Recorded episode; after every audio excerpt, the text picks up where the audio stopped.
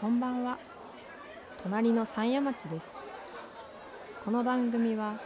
東京から佐賀に来た写真家小坂部信人と佐賀に暮らし続けてきた編集者中村みゆきがお送りするポッドキャストです。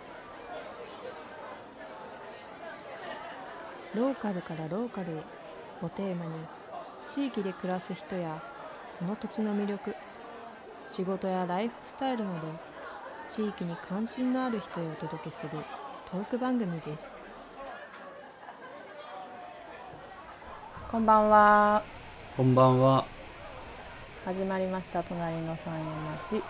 えー今日はですね、えー全国で写真によるまちづくりなどを実践されている写真家の素子さんをお呼びしまして、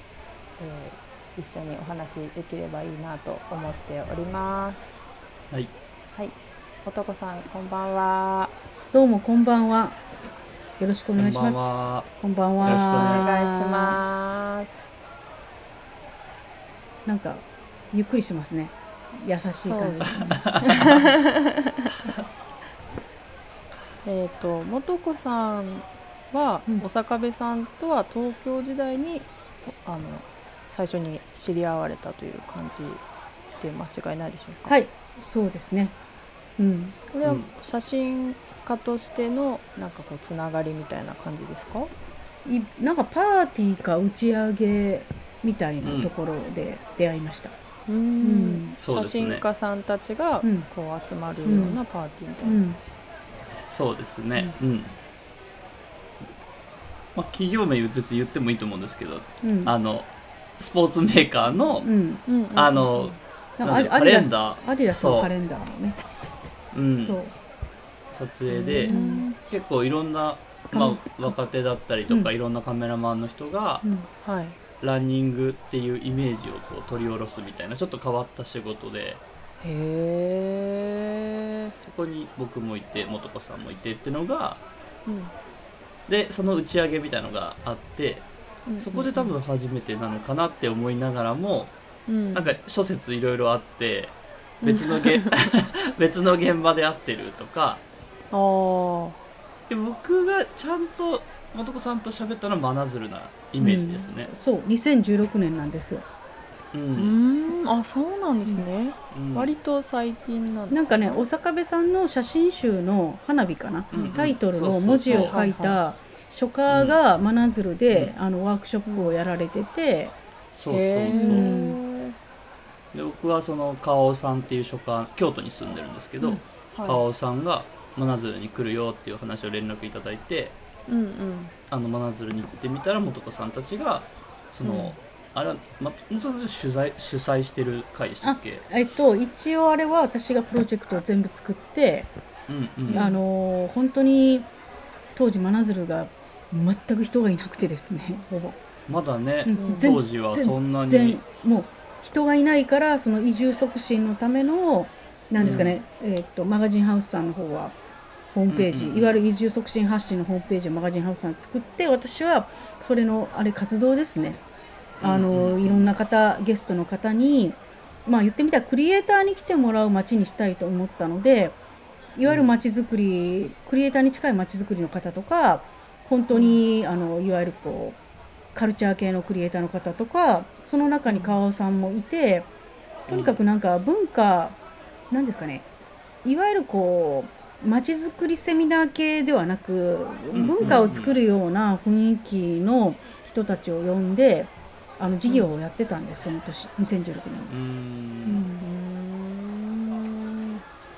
そこにあの今でこそ真鶴出版ってねあのいろんなところで活動されてるんですけどその川口さん夫婦がいらっしゃったりとか、ううん。まだ始まってすぐぐらいでしたよね真鶴出版も。もうまあもう始まった黎明期ですし、うん。まあ本当に彼らしかすお昼に彼らしかいなかったんですよ若い人たちえ、うん、もう移住者は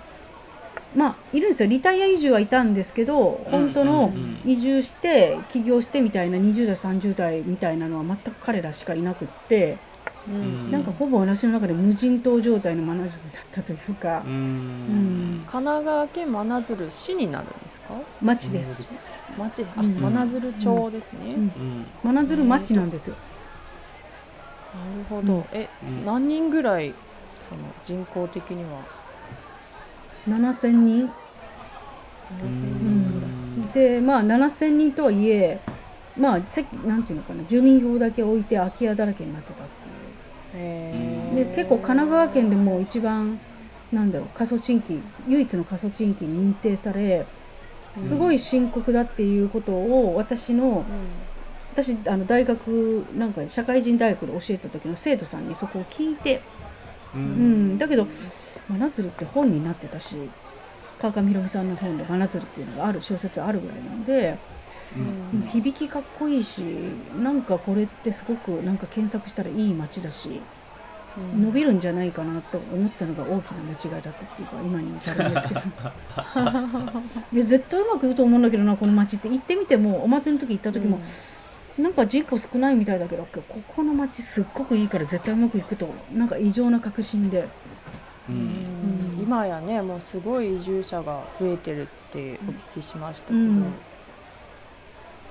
そうなそそこの美術館でやられたワークショップで多分僕ともとこさんが、うん。まあ、ちゃんと話したというかう、ん。うんのが初めてな気がしますね、なるほどね。そっから結構間が空いてるんですかね、うん。だだって当時ね大阪部さんあんまり移住とかそんなふ雰囲気全くなかったというか。あそうかそうか、うん。そうですそのよね当時はね、まあ、仕事で地方にこうロケに行くことはあったりしてうん。ね、うんあのつながることはあったんですけどなんか移住っていうのは特になかったですね。うん。うーん。それでで僕が時を経てう、ん。ね、佐賀に引っ越されるという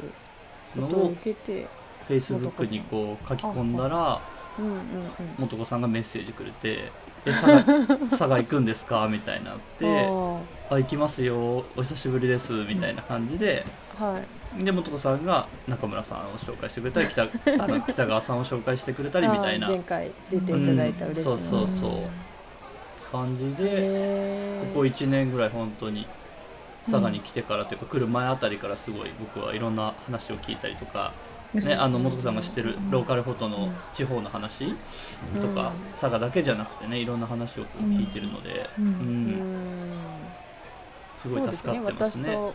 小坂部さんも佐賀にまだいらっしゃらない時点でズームとかでねお会いしましたもうん。ね、ん。うん、そうそう。えーその、まあ、素子さんがその私とかうん。北川さん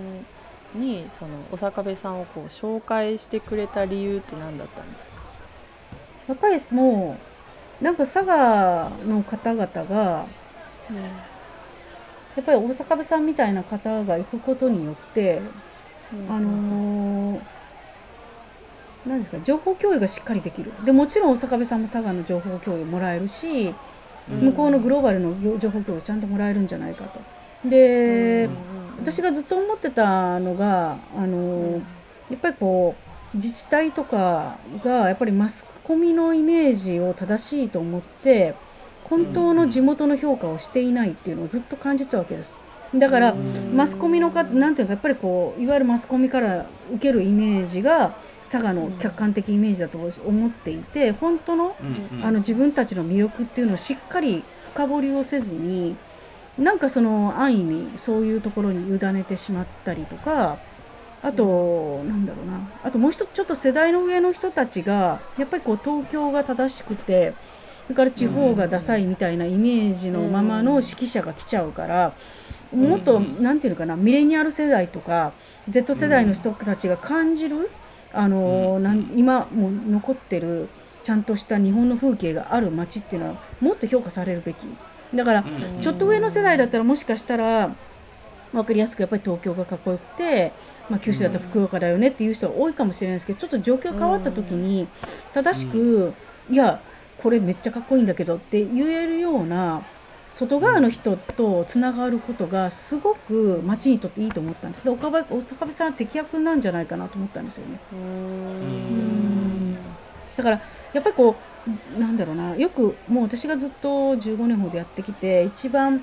苦労することは地元の方が私たちの売りはこれだと思ってることと、外から見た、いやいやいやそこじゃなくて私こっちはこっちでいいんですけどみたいな例えばよくあるのが、まあ、昔よくあったのが例えばどっか山間地域に、まあ、昔あったの長野県のどっか民宿に泊まると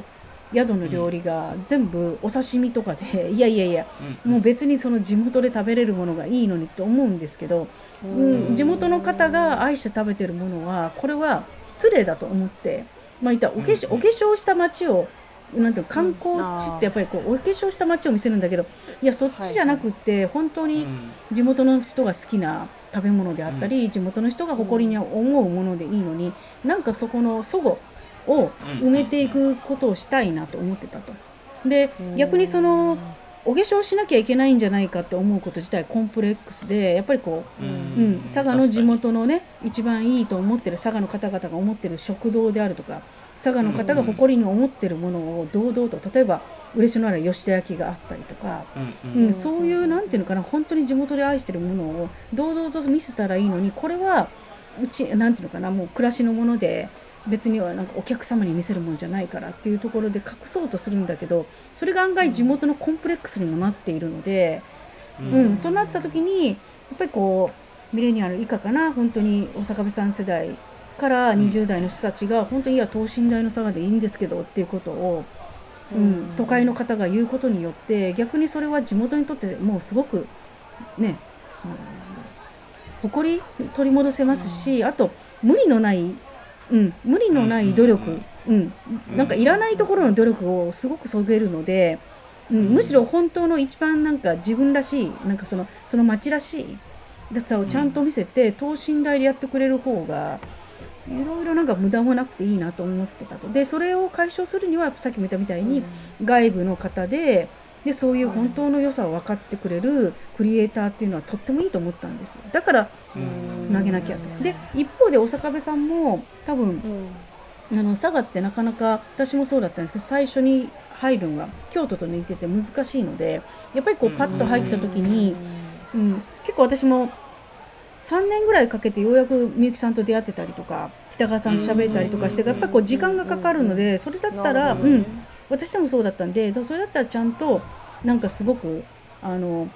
なんだろうなパッとまあ早すぎるのは良くないっていうかもしれないんですけどやっぱりせっかくだったら早めに会って地元の方で、ね、この人がいいと思うお店とかこの人はこれが好きなんだってちゃんとね誇りを持ってあの知ってる人とつながるっていうのは彼にとってもすごくいいんじゃないかなと思ったっていうのがありますね。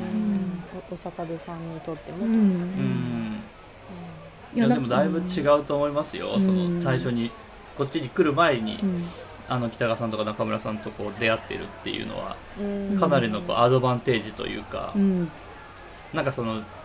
ちょっと面白いことできそうって思う、うん、そのなんか人から探すのって結構大変というか、うん、なるほどね、うん、何かやりたいと思っても、結局誰に当たったらいいんだろうとか、意外とそういうのがないと、あの自分一人でやるって結構無理があるじゃないですか今。そういう意味ではこう同世代というかで同じような感覚の価値観を持ってる人たちと早めに出会えるっていうのは、いやもう本当ねそれはね、うん、あの両者にとって一番ハッピーなんですよね。地域の方にとっても、うん、なんだ自分がこれコンプレックスでどうでもよかったなんだよこのみたいな。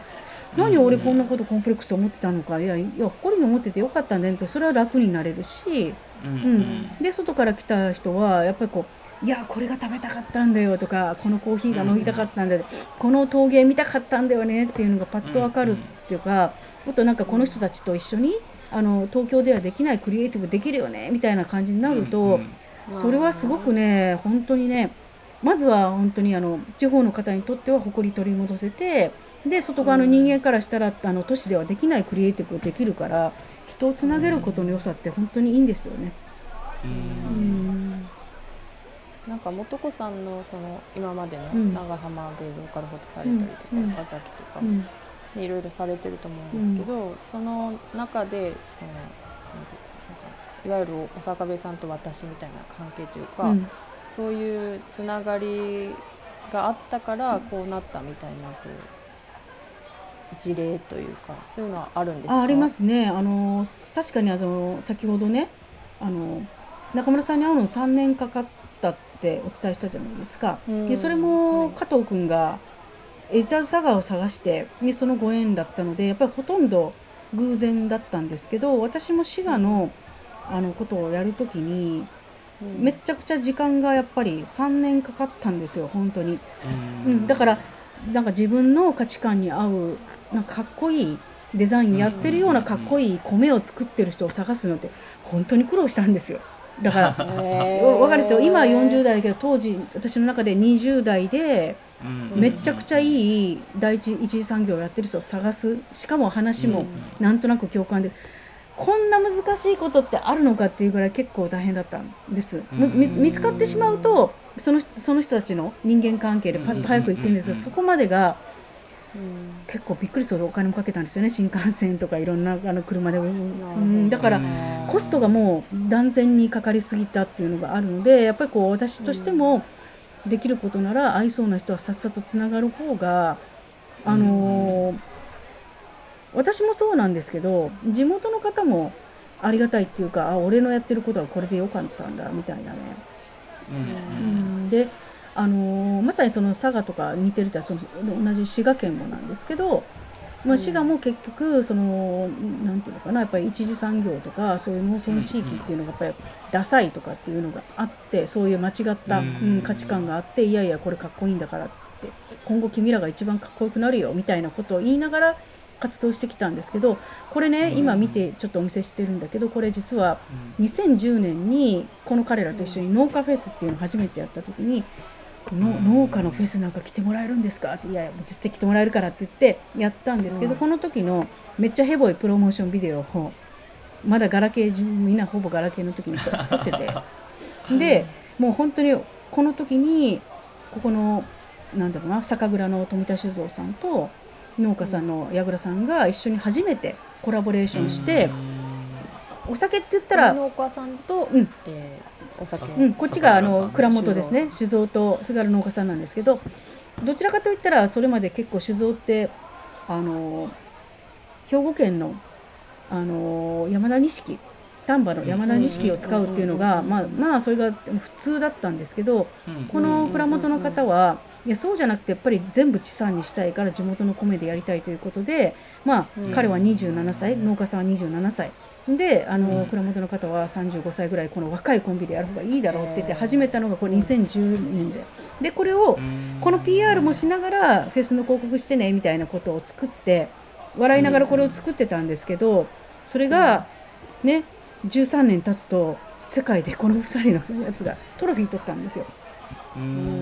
ん IWC って言って、うん。まあねワインチャレンジってそ言って、う。ん。まあ佐賀にも結う、構うん。出していうるん。酒造さんありますけど、うん世界的なそうでもこれ賞は。世界的な賞でやっぱりこう日本酒が取ったってこと日本酒で取ったんだけどでも、13年前に「やるぜ!」って言って「俺ら!」みたいなところの映像を撮ってる時のいい感じの若造から本当に13年ちょあの やり続けて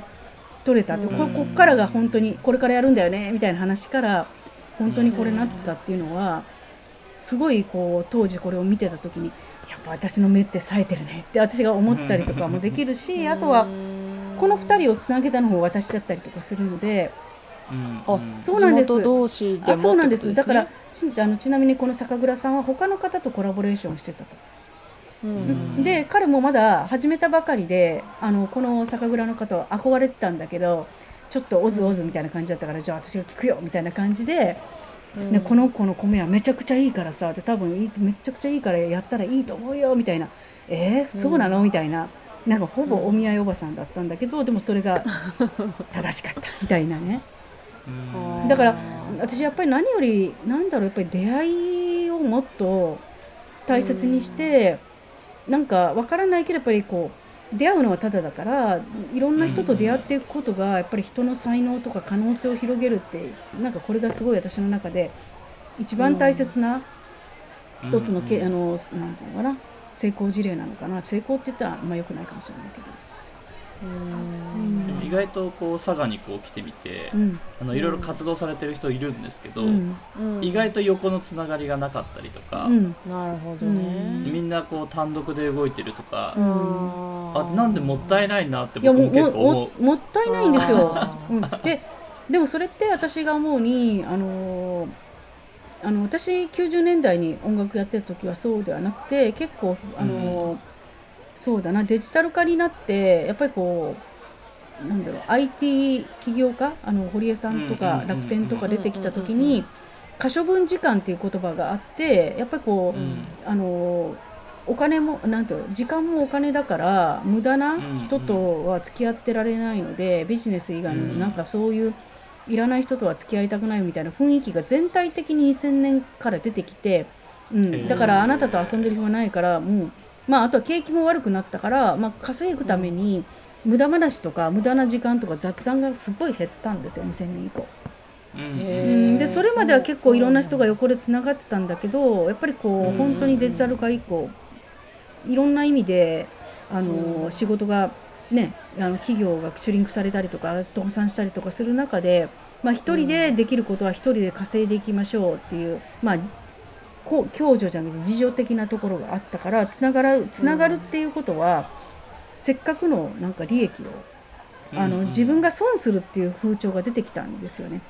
うん。で私は絶対それは孤立とか孤独を生むし、結局一人のアイデアとか一人の情報はいくら言ったって変わらないからじゃあうん本当に素晴らしい人たちと会う会って彼と一緒に彼らと一緒に何かを作ることで何かすごくいいことが起きるといいじゃんと思ってまあこうつなげた彼らだったんですけどやっぱりそれが世界に轟くお酒になるとしたらやっぱり人のここでやっぱりこれもやっぱり人と人との出会い。だからものづくりが大切なんじゃなくってやっぱりこう一生一緒に作っていけるようなチームがあることとか一緒に考えれるような仲間がいるっていうことをもう一回ちゃんとね考え直した方がいいんじゃないかなってことは思いますよね。ううんんでも嬉野でやられてる茶時もそうですよね、うん。うんうんうん。お茶農家さんたちを、うん。旅館同士が手を取り合うなんてまあその昔じゃ考えられなかったみたいなことを、うん。お茶言われてお茶農ましたけど。家さんがねあのそうお茶農家さん同士もライバルじゃないですか、うん。いわゆる言ったら、うん。それが手を取り合うっていうね。いやなんかまさにそこで、あの多分これもすごい実はね今でこそ普通になったけど多分これこれお茶農家さんを全員つなげるのは相当な苦労があったわけで私もあの東園議長であのねあの前の前の東園議長のほあの地域おこし協力隊の方にちゃんとこういうチームの写真を撮って東園木のお茶のチームを作らないと東園木自体がブランドがないからもう一人でやってても無理だからチームにした方がいいと思うんですよ。ってだけどあの農家さんはやっぱりこう自分たち忙しいしライバルだからなかなかつながらないんですっていうことは言っててそれは多分嬉野でもそうで。いやつうん。つながったら俺ら損すんじゃんみたいな風潮は多分あった。でもうん。ねあのーもう本当にひっくり返してねちゃんと蓋を開けてみたら全然違っててつながることによってよりブランド化されてでそしておあのー皆さんの稼ぎが上がったっていうんだったらやっぱりこうつながっていくことの方が豊かになれるんだったらつながった方がいいよねってことは思いますよね。うん。そうですうねん。でその時にねこれが重要なんですカメラマンとして。かっこいい写真を撮っとくみたいなこのね茶時もそうだけどの、うん。農家の写真じゃなくてやっぱりこうピシッとした、ね、こういう人にもなれるんですって。これは茶農家さんだから今度はかっこいいんだって写真があるから農家さんもシビックプライドが取り戻せて、あ俺ら一人でこうちょっとねあのこの孤独よりもこうやってチームの方がかっこいいよねってなっていくことが連帯も生まれるし、自信もつくってこうんとですね、自分たちがかっこいいってなるっていうね。うんうん。でその時やっぱり一緒にいてかっこいいと思思えない雰囲気の写真だったら多分いやすいませんねやっぱりあのいや仲間になりたくないっすみたいなことが、うん、起きるんですよ。うん。うん。確かに。こんなダサいやつらとやりたくないみたいな感じで必ず起きるので、ううん。だからかっこよく撮ることは重要なんです。うんうん。そうですうね、クリエイティブのうん、力ですね。うん。これが東園木の園木ティーファーマーズになりましたよね。ううんん。だから、まあ、そのでそこで結構そこで初めて本当に写真の力ってこういうところだっていうことが分かってるんですけど結構みんな案外写真ってそんな可能性に気がついてなくてやっぱりこれがきっかけで彼らがつながってそのぎ Tea Farmers になってそしてずっと、うんうん1位を取り続けるみたいなことになっていたらやっぱりこう1枚の写真って絶対存在は小さくないというかこれになって、うんうんしかも工場まで作っちゃってみたいなみんなで、そうなんですよ。皆さんで出資してってことですか、でこ,、へーすごい。これ96年の写真なんですけどこの時まで本当にその堀越さんが説得して説得してなんとか一緒にイベントやりましょうって言ってこの時に撮ってだから、うん。俺らかっこいいじゃんいけるじゃんってなってでチーム作っただけじゃなくて工場を作ったんですねでもう今もうこれがブランドになった、うん、そのビデオはね。うん。でまあコロナ前まではやっぱりこのえーっとイギリスに行って緑茶のプロモーションもやってたぐらいかっこよかったんです、ううん。んなんかあれですねそのうん。音声を聞いてる皆様にはちょっと伝わりづらいかもしれないですけど、うん。なんかその映ってる人たちうん。がすごい楽しそうに見えます。私今うん。ちょっと写真を見て拝見させていただいてると、すごいなんかそれがなんか幸せ感をこう見てる側も受けるし、うん。なんだろうこの人たちにこう興味を持ったりとか会ってみたいなみたいな、うん。そういうのはちょっとこう見受けられるなっていう。ちょっと思います。なんかあのお茶 YouTuber とか始めればいいのにね、うん、なんか東海オンエアじゃなくてその日オンエアみたいななんかね。嬉野でもあの茶時オンエアみたいなのやったら絶対ね茶時オンエアとかやってこういうお茶ですよ。じゃあボンボンっていくと思う。だからであとやっぱりこうこのなんだろうお茶わかんないけどこの農家さんと仲良くなって友達になって話聞きたいねっていう雰囲気になるじゃないですか。うん。ううん。んで私すごく思ったのがやっぱりこうなんだろうな。やっぱりつながることによって何が起きるかというとソーシャルイノベーションが起きるので、さっきの茶時もそうだし、あの日本酒もそうだしその日もそう、うん。そこでソーシャルイノベーションが起きるのででその時に重要なのはそのチームの写真をちゃんと撮ることによって、うんあのかっこいいチームの写真を撮らないとみんながいや解散するしって言うからかっこよく撮ってソーシャルイノベーションを起こしていくっていうことだと思うんですよね。うんうんうんつながることでこう安心感というかねこう自分だけじゃないって思えるのは大きいですよね。うんでもねこいつらと一緒にいたらダサいとかこいつらと一緒にいたら俺がダサく見えるっていうのは結構男の人厳しいんでへえそうなんだ、うん。えどどうなんですか？お坂部さんは男性としてなんかそういうのどういやあんまりないですけどね。そっか。まあでもお坂部さんは取る側ですよね。あ確かに。うん。うん。そうなんですよ。そっかそう。だからあのなんていうかな。自分が一番かっこよく見えるけど周りもかっこよく見えないと俺は嫌だみたいな感じで男性はちょっとあると思いますね。ううんだからね本当ソーシャルイノベーションを起こしたらいいから本当ねお坂部さんが言われてるみたいにたった一人でやるのではなく本当に連帯をしていくことがあのそのなんてその土地のうん産業自体も上げていけるようになるからやっぱりもっとつながったらいいのになって思ってそういうなんかおせっかいおばさんみたいな 左手ババアをやりましたみたいなね。うん。うん。いやーなんかねその石灰おばさんとか言われるとすごいなんか軽い感じに聞こえますけど すごいことしてますよね。なんかそのこうそのか今考えたらね。うん。いやあとはまあ何よりコストが多分大阪部さんもそうだと思うんですけどもし私が何も言わずに移住してもまあそれなりに楽しかったと思うんですけどうん。でもまあ34年後にようやく多分北川さんに会えたねってなった時にその時間とコスト考えた時にやっぱりちょっと若い間に会っといて、ううんん、なんか若い時のバンドセッションみたいなことをやっとく方がいいから、ううんん、やっぱり時間重要だから早い方がいいんじゃないのかなと思って。ううん。うんそうですね。確かその知ってる期間の長さっていうのも結構重要ですよね。うんうんうん。なるほどな。るほどその人のことをうんうん、そうそのね人のことを。うんうんうん意外とね。ううん。ん。そっかそうですね。なんかあとこの間北川さんで言うとちょうど一昨日確か東園木でトークイベントを渡辺別荘さんの小原さんと出れて言われてた話してたんですけどうん。ううんんあの暮らし観光の話は元よりあとあの暮らし観光案内所のサイトをお二人が関わって作ったやつね。ああ、うん。はいはい。であとはあのあれですね。えっ、と、えー、さん何拓磨さんだったかな、えー大塚拓磨さんがライターであーはいはい。ライターさんですよね。うんでうん。あのーやっぱりその暮らし観光を実際に実装するのとともにあのポータルサイトも作ってたわけじゃないですか。ノートの発信もして。うん。うん。それが結果で何が起きたかというとずっと彼の悩みだったリクルートがもう10名近く若い人が入ったと、もう10名どころじゃないみたいな、うん。でうん。うん。うん。ちょうど、え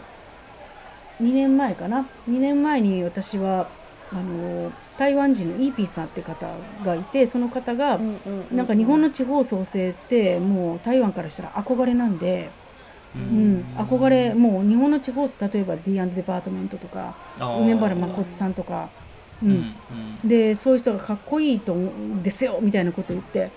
地方創生って本当にかっこいいデザインで、まあ考えなんかそれってもしかしたらフィンランドのいわゆるソーシャルデザインと一緒なのかもしれないなとちょっと思って。でああそっか日本にとっていわゆる地方創生って、まあ、残念な感じがあるじゃないですか。街づくりとか地方創生、でも台湾からしたらもうおしゃれなんですって言って。でそっかと思って。ならぜひあの台湾とあの嬉野近いからもし交流があったらいいなと思って紹介したら、ね、この間一緒に台湾でイベントやってたんですけれど、うんうん。あのやっぱりその台湾の人にとって地方創生かっこいいと言われることってすごくいいことだったりとか、ううん。ん、で、まあ、そういうなんですかねやっぱり外から見てどう思うのっていうことをいくらなんていうのかな私がこう言ってるようじゃなくて実際にねうん。その台湾のインピンさんと北川さんが会うことによってそこでまた一つソーシャルイノベーションが生まれて台湾で、ね、九州と台湾のイベントがあるみたいなことを考えると、やっぱりね、あのー出会いはあのー状況を進化させるし前向きにさせるし、ううんん、なんといっても本当にビジネスを変えていくと思いましたね。ううん。ん、でで本当に北川さんが当時本当イーピーさん紹介したばっかりの時は私にすごく言ったのとにかくリクルートが困ってるからリクルートが困ってるから、あじゃあそしたら法政大学の野田君紹介するよとかとにかくまあいろんな人を紹介してた中で、あのーそれをやりながら彼も学んで自分もね嬉野のね暮らし観光案内所のサイトで発信したりとか、うん実装したりとかしてた中で本当に若い人が入ってきたと。うん。で彼らが言ってることをまあ北川さん言ってたんだけどとにかくまあなんかどこどこ温泉だとやっぱり施設の写真はあっても誰が働いてるのかわからない。でどういう働き方をしてるのかわからない、うん、はいはいどんな人たちがどんな風に働いてそしてそこのどこどこ温泉の街はどんな風景かわからないと。で、うん嬉野に調べても何にもわからなくって一体どんな人、うん。どこでどんな人がどんな風に楽しく暮らしてるのかが見えなかったけど大村屋さんだけあったから来たんですって言われたそうです。でこれはねあの全国の音声街の人ちゃんと聞いた方がいいと思っていてやっぱりつまりこのねあのそこの旅館とかホテルとかの皆さんがどんな風なあのただお仕事のあの設備とか、ね、サービスだけじゃなくって、スタッフさんがどんな人たちで。で普段どんなことをしていてで彼らうん。のその住んだのあるその旅館のある町はどんな雰囲気なのかってやるだけでめっちゃ変わってくると思う、うん。だから結局発信って重要なんですよね。うん。うんそうですね。うん。箱箱がねどういう箱っていうのは別にどこでも結構みんな良かったりしてて、うん。うんそこで誰がどういう仕事してるかっていうことの方がこう今の子たちはこう興味があるというか。そうですよね。うん。あのうん誰がどういう仕事もそうだし例えばそこの従業員さんが面白いキャラクター？例えばね、うん大村屋さんヘニシさんがいてこういうキャラクターの方がいて、でここでこういうところで誇りを持って楽しそうにやってますとかバーテンダーの方はこれをやってますとかまたはうんそのその旅館を一歩出てあのうん。実はここあの僕が好きなあのお洋服屋さんなんですよとか、旅館の外も出てその街の楽しさも紹介することで、うん。いやだってすごくないですか？なんかうん。彼は2008年からもう多分ねえーっとね10 13年か10年ぐらいリクルートに悩んでたそうなんですよね。ううん。んそれがあの発信でコロッと変わって、うん。うん。でまあ言われた話はいやもう設備とサービスばっかりで従業員さんとか町の情報があるのここだけだったから。うーうん。んだから結構東大元暮らしでだから多分これなんで、ね、旅館に人が来ないのかとか、うん。この町に来ないのかっていうのは普通じゃあこの町がダサいからって行政が思っちゃうんですけどそうじゃなくって、いやいやいやあの発信してないからでで,、でもその発信のネタとして欲しいものっていうのはいわゆるその設備とかサービスではなくて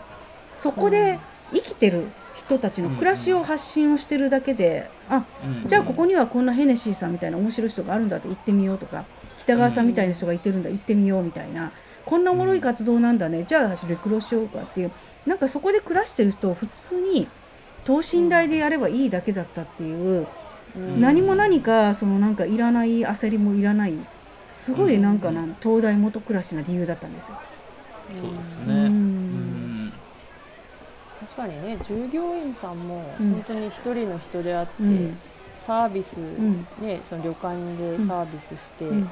とかそれで帰るだけじゃなくて、うん。美味しいものも食べたいしそこに住むからには楽しいこともしたいしって、うん。やっぱりなりますからね、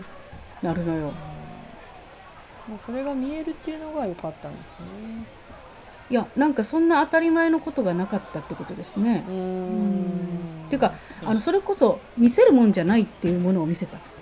ななるほど、うん。今までは見せるものじゃないと思われてたものってことですね。うん。あの北川さんが行きつけのなんか大好きななんだろう古いレコード屋さんとか自転車屋さんなんかどうでもよくてその宿のサービスでよかったんだけどむしろ今のお客さんは北川さんが行きつけの自転車屋さんの方を知ってることであ